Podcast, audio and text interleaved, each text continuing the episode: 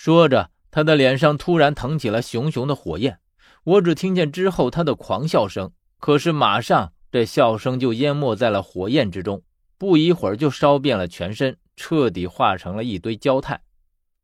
我看着地上逐渐暗淡的火焰，心中就像海啸般久久不能平静。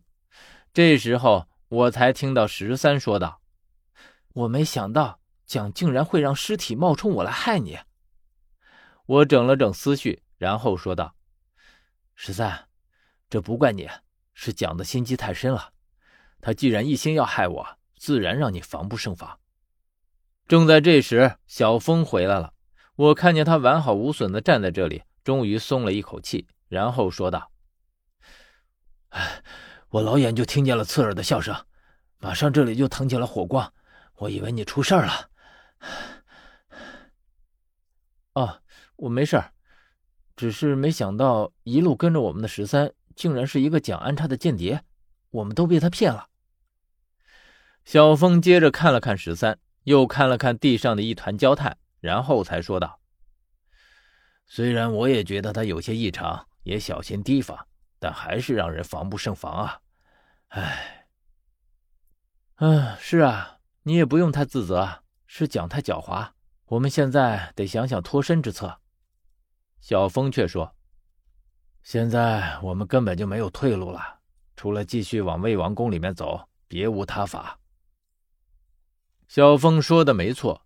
我们的确已经没有了退路。既然如此，我们便不能再在这里久留。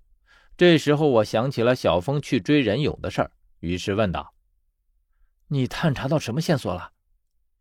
接着，我看到小峰的脸色忽的一变。我们边走边说：“啊，这样也好。”接着，小峰把他追出去的经过一五一十的告诉了我。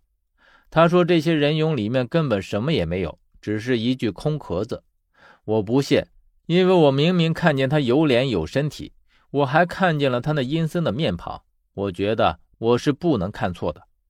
而小峰说，这正是他要说的重点，因为他也看见了任勇的脸，而且如果真的只是一具空壳子的话，是不可能行动的，所以他得出了一个结论：人俑里面不是人，也不是尸体，而是阴兵。如果这样说来，倒是有些合乎情理了。再说，在守陵人处不也出现了这些阴兵吗？那么，在魏王宫里面有阴兵出现，那就是理所当然的事情了。小凤却朝我使了个眼色，然后说道：“哎，其实也没什么，我只是担忧这魏王宫里到底有多少阴兵等着我们，只怕越往里越危险。”可是我们却不得不去冒这个险啊！我知道小峰没有说实话，那么也就是说，他要说的有不愿意让十三听到的。于是我也不再追问，只是配合着他说：“嗯，明知山有虎，偏向虎山行，我们也是不得已而为之啊。”边说着，我边看了十三一眼，只见十三似乎在思考着什么，对我们的谈话并不大在意。我于是问他：“哎，十三，你在想什么呢？”十三被我唤过神来，我只听见他说：“我在想在雪山里的事儿。”啊，雪山里的事儿，就是我被劫持走的事儿。你是有什么不解的吗？我记得当时我被从透明棺材里救出来的时候，听到了两个声音。啊，两个声音。是的，一个声音是送的，另一个声音。说着，他看了看我和小峰，我看见他的眼睛里有疑惑，还有恐惧的神情，然后眼神则定定的盯在我身上。我觉得他的眼神怪异，于是问道：“十三，你怎么了？这样看着我？”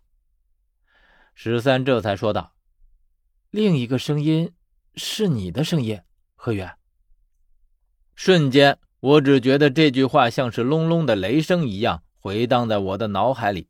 我脱口问道：“是什么时候的事儿？